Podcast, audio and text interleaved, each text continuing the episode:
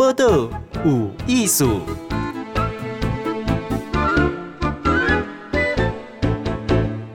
嗨，今晚收听报道有艺术，我是静贤。今天去访问是林子君，子君呢，一起和这远山呼唤共同的创办人。他呢，为两千零十五年尼泊尔大震灾了后，伊就开始。深入山区哈，就开始帮忙很多小朋友，因为发现他们有当地有好细仔龟趴辍学，小朋友都不会读个读册啊，哈，那就开始去山区服务。还有另外一位叫做蔡婉婷，他们两个人成立远山呼唤哈。来，子君你好，你好，金贤姐好，嘿，大家好，好，子君，远山呼唤主要是做尼泊尔小朋友帮助因念书嘛，对不对？对，那。你在二零一五尼泊尔大地震的时候，你几岁啊？二十岁，二十岁啊？那你还在大学读册吗？对啊，大学二年级的时候。嗯哼，你那时候是台大经济系二年级，哈？怎么会？哎、欸，就是可能觉得很对方很辛苦，很想做什么，怎么会马上就成立一个组织，然后就开始投入偏乡教育？其实尼泊尔地震的震央，呃、嗯，我很早以前就去过了，我在高中一年级就去过了。嗯，对对，所以那时候我就去当那个短期的志工。所以你高一就去过，正央是在哪里？正央是叫做库尔克，嗯、要从尼泊尔首都要开七个小时的车。嗯哼，它的首都是哪里？首都是加德满都。加德满都。开七个小时过去，对哦，那那个很很偏呢。对啊，它是在尼泊尔蛮偏乡的地区，然后是山区。嗯，嗯哼，好，所以哎，你高中为什么就去到库尔克？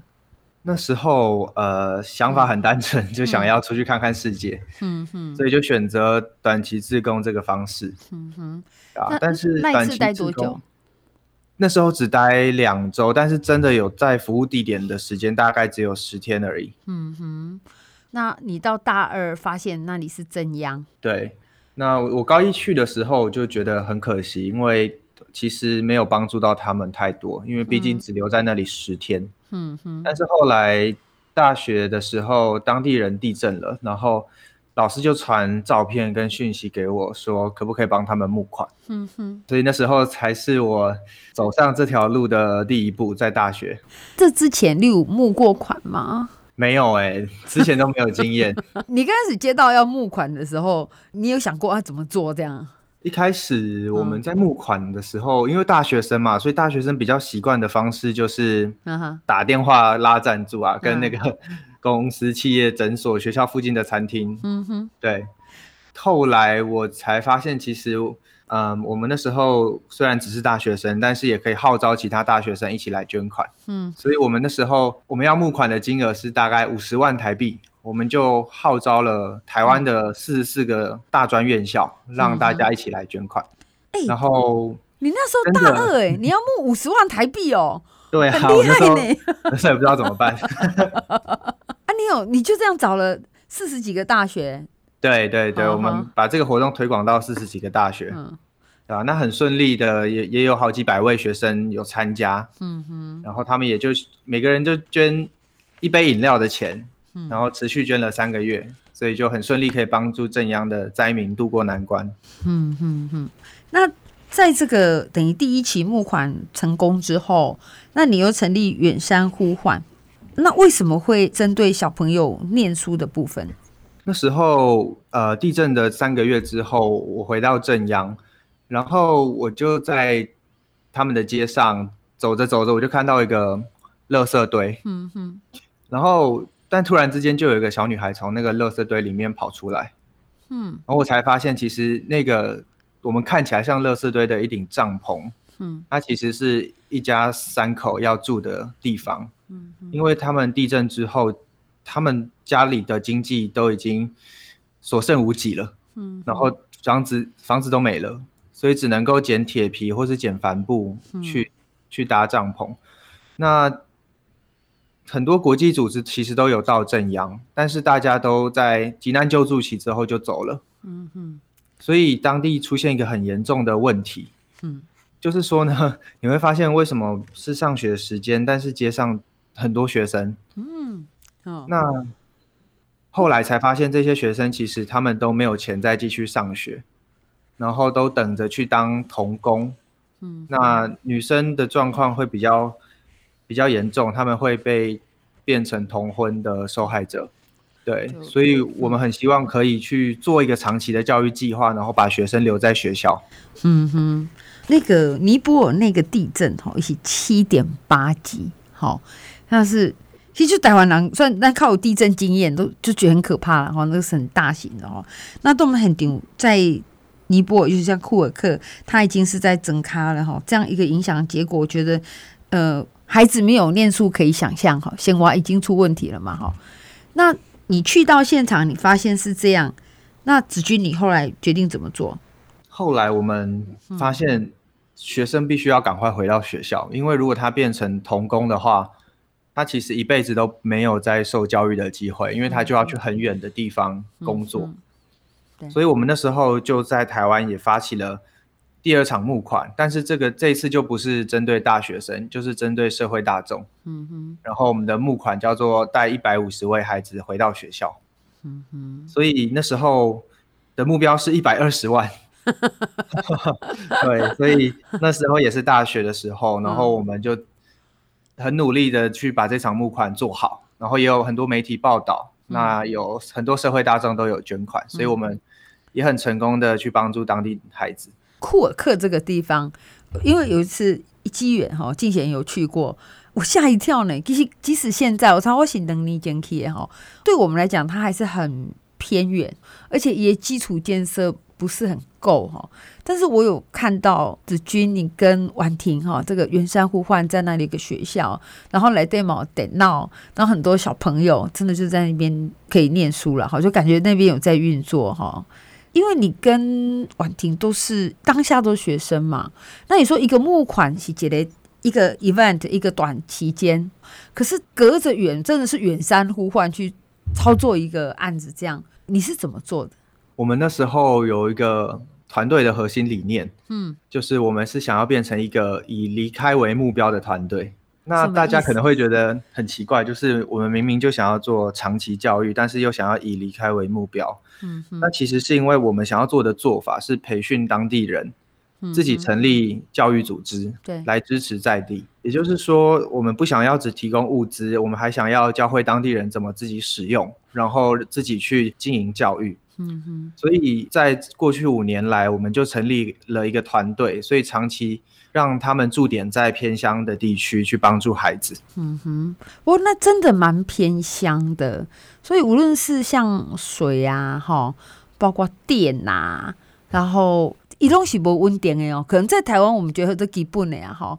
子君你们去的话，因为毕竟跟台湾这样差就这，你自己没有适应上的问题吗？其实我到前几次去，我去了可能超过八次，我都还会拉肚子。因为当地的卫生习惯真的是呃蛮落后的，然后他们也没有干净的饮用水可以使用。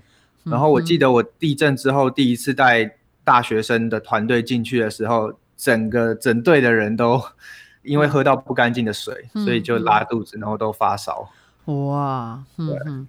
所以不是去的这代机，光是适应这个环境哦，哦，就要有点本事。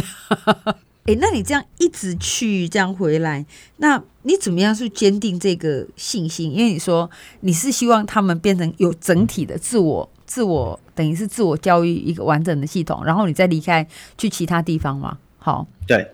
那这样，首先你很当地也要能够栽培一群人。对，我们在当地有一群青年，嗯、他们是一开始担任我们去正央的时候的翻译，哦、嗯，可是后来他们都变成了正职的伙伴，嗯哼，对，所以他们现在他们的工作就是以这些小孩为目标，然后要帮助他们长期去完成教育。那完成教育是到国中、啊、高中？嗯，尼泊尔的高中就会衔接技职，就会衔接工作，所以我们的目标是把他们。到高中，让他们完成高中教育。那目前带多少孩子登记好啊？目前总共是五千五百位儿童。哦，五千多个哦。对，我们六年来累积了五千多位孩子，嗯、然后现在他们都是在学校上课。我刚才听你说一百多个，一百多个，就现在五千多个。对。对 哦，那你对这个目标有没有满意啊？有啊，其实我们觉得一开始在带当地人的时候，真的蛮辛苦的。可是现在看起来真的很值得。就像刚刚五千五百位这个数字，其实是因为当地的校长、当地的政府、当地的老师、家长，他们都投入我们的教育计划，嗯，才会可以达到这样子的成果。因为二零一五该这么狼尼娘嘛，而且刚开始去，因为那个地震太严重了，所以你还要花一些时间，然后慢慢慢慢这样准备。那我问你哦，你说一个孩子从辍学不读册，那到回到学校念书，好，那我们帮助他最多是帮他什么？我们目前帮助他最多的就是改善整体的教育环境。嗯哼，那这个包含学校的。建设包含电脑教室，包含图书馆，然后还有英文课，嗯，然后营养午餐，嗯，然后我们其实，在做这些专案的同时，也培训老师长期来一起帮助孩子，对，所以学校环境改变了，小孩就留可以留的比较久。那我们也提供了一笔。奖助学金给真的非常非常贫穷，然后他们要这笔钱才可以上学的这一群孩子。嗯哼，这个中间有没有男女生回到学校，然后比例不同？在尼泊尔的确是蛮多地区是重男轻女的。嗯哼，对啊，所以如果家里面只有只有一点点钱，那可能会让男生先去上学。哦。但是我们的专案有一个专案是在帮助家长去改变家长的观念，因为当地家长。其实没有受过教育，嗯哼，所以都不知道为什么要送小孩上学。嗯。那后来我们慢慢的去改变家长的观念之后呢，其实家长也知道说，不管是男生女生，都是必须要有受教育的机会。嗯。而且后来回到学校，然后比较稳定的留在学校的，其实女生反而比较多哎。哦，对，因为妈妈，嗯，家里在。教育小孩的主要是妈妈，那妈妈自己从小也没受过教育，所以她反而更珍惜这个机会去送自己的女儿去上学。嗯哼，所以我觉得子君这个远山呼唤，当你要去国外，尤其是尼泊尔实现理想，其实要克服的是很多硬体环境，哈，那里的各方面连饮用水都有问题，然后包括可能父母的观念，哈。你在讲说沟通观念的状况，因为语言不合嘛，哈，不是很 OK。那你们就是用靠过翻译这样子啊？尼泊尔就讲尼泊尔话吗？对，尼泊尔的母语就是尼泊尔文，但是英文是他们的基础教育。哦、嗯。可是因为他们的偏乡的教育资源不足，嗯、所以等于是很少人会讲英文，嗯、而且。讲了我们也听不太懂，因为口音的差异太大了。嗯哼，所以在这样的状况下，目前还带了五千五百音啊，登记哈，真的不容易。所以现在有远山呼唤有这个计划，哇，这些成员，我们的团队目前有七位成员，台湾有四位，然后尼泊尔有三位，但是我们有十个合作的学校。嗯，跟两个地区的政府也都有长期的合作，所以我们不用怀疑少年郎有在这代接。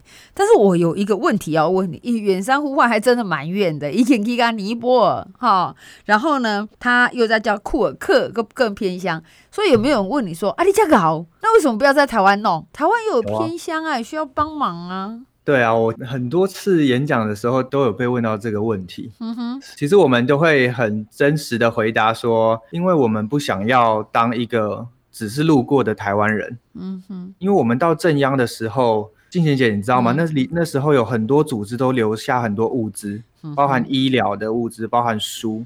嗯，可是当地人都不会用哎、欸，然后都没有国际组织愿意留下来长期帮忙他们。嗯哼，所以我觉得很希望我们的国家可以用一种不一样的方式被记住。嗯哼，那这种方式是我们是一个很很温暖，然后很愿意长期支持你，不会轻易去放弃你的一个国家。所以我觉得我们在做的事情，对于台湾人来说可以有不同的意义。嗯哼，我觉得子君点到一个，有时候好像物资。感觉很多，那如果有媒体报，大家就会觉得说啊，这个地方被照顾的很好。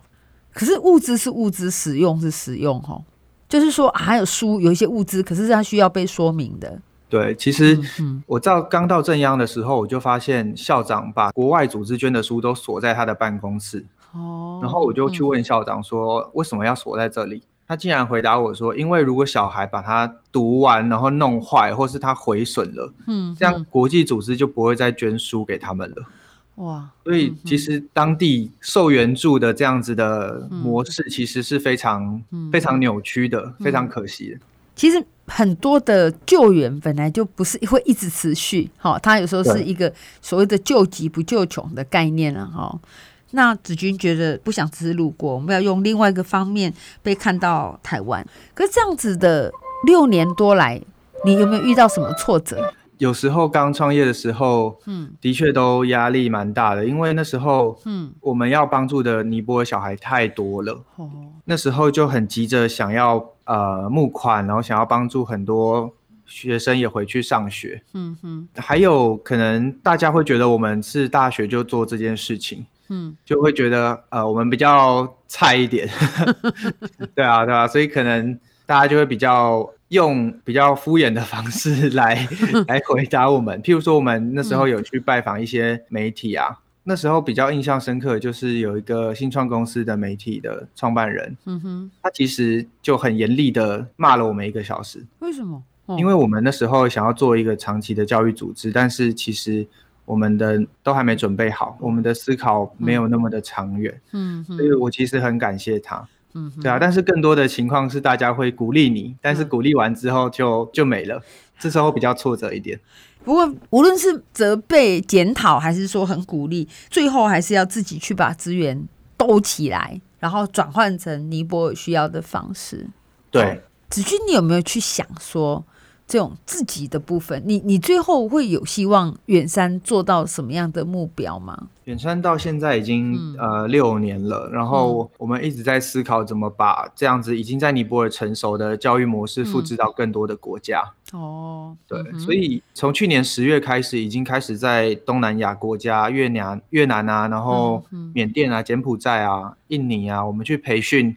青年领袖跟尼泊尔一样，也是成立自己的教育组织。嗯哼，我们开始想要成立一个亚洲的教育网络，然后希望源自台湾的教育可以变成一个好的亚洲品牌。哎、欸，其实这个有品牌呢，哈。哎，那你本来在库尔克有一个嘛，就是在正央五节的还好嘛，哈。那有 copy 到其他地方了吗？有，我们其实第二年、第三年的时候，库尔克就已经有大约五所学校了。嗯哼，然后后来我们又把它拓展到尼泊尔的另外一个区域，嗯，非常非常的远，两个区域如果要搭车的话，要连续搭十三个小时。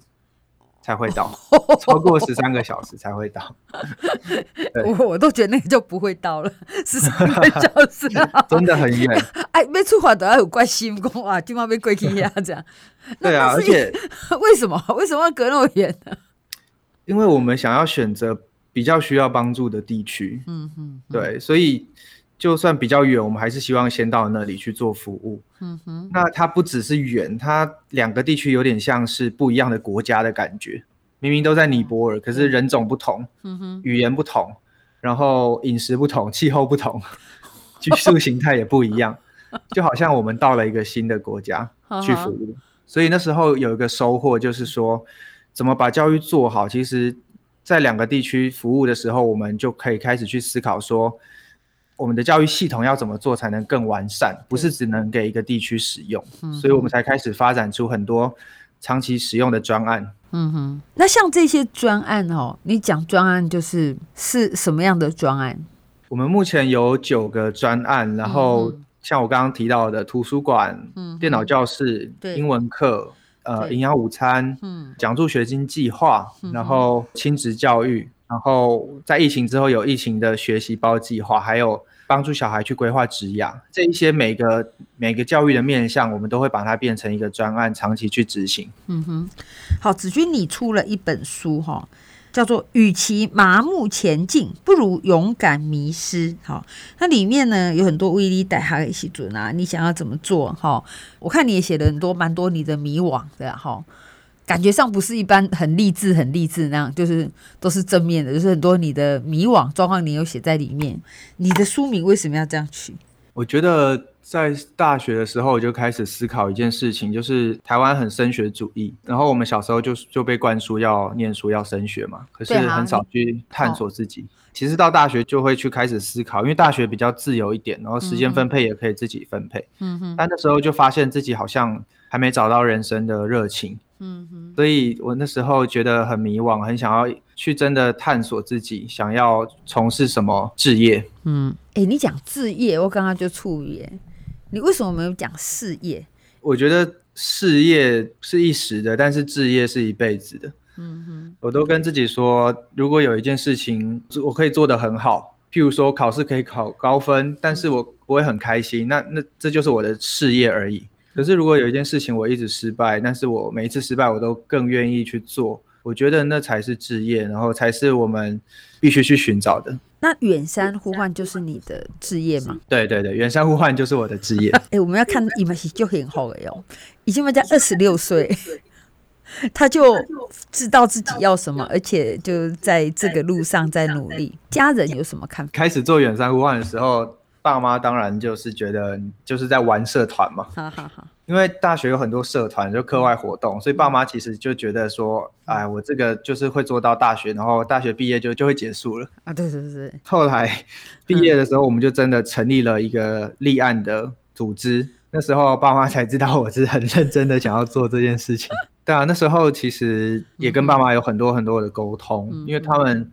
会觉得说，好啦，那先让你做，再做一下。可是这件事情到时候一定会遇到很多挫折，嗯，很多失败。那我就会知道，呃，要回到比较社会主流的轨道这样子。嗯，但是后来他们发现，我越经历挫折，越更想要做这件事情。那时候他们也。开始看见我，就是我们的努力，还有我们的成果，嗯，所以他们也慢慢从比较担心变成开始支持我们做这件事。我真的很为你开心哈。那远山再来是希望做到，你说如果从尼泊尔，其实你在库尔克就从一个学校到五个学校，然后又 copy 到另外的地方，然后希望再来推到各个不同的国家。你觉得下一个国家是哪个国家？我们现在在培训。的有七个团队来自四个国家，嗯哼，那当中有最多团队的国家就是越南，嗯哼，因为越南它其实语文能力算是英文能力算是比较好的，嗯，然后首都的经济也比较发达一点，对，但是它的贫富差距很大，然后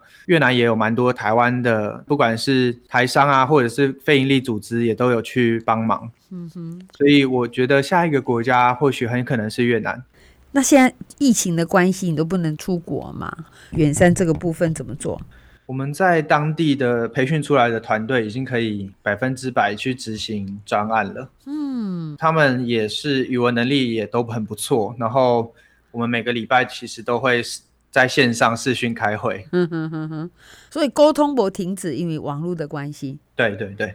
如果我想要认识更多远山呼唤的讯息，我要怎么找到你？上网搜寻，直接搜寻远山呼唤，然后就可以到我们的官方网站。直接搜寻远山呼唤，远山好，就是很远的山好，在呼唤。无论是呼唤者难，阿拉马英天的公这少年，他创造了一个，其实这已经是跨国性的一个公益组织哈。好，我们今天谢谢子君接受访问，谢谢谢谢金贤姐。播个无艺术，上精彩内容，The Spotify、Google Podcast、Go Apple Podcast 拢听得到哦。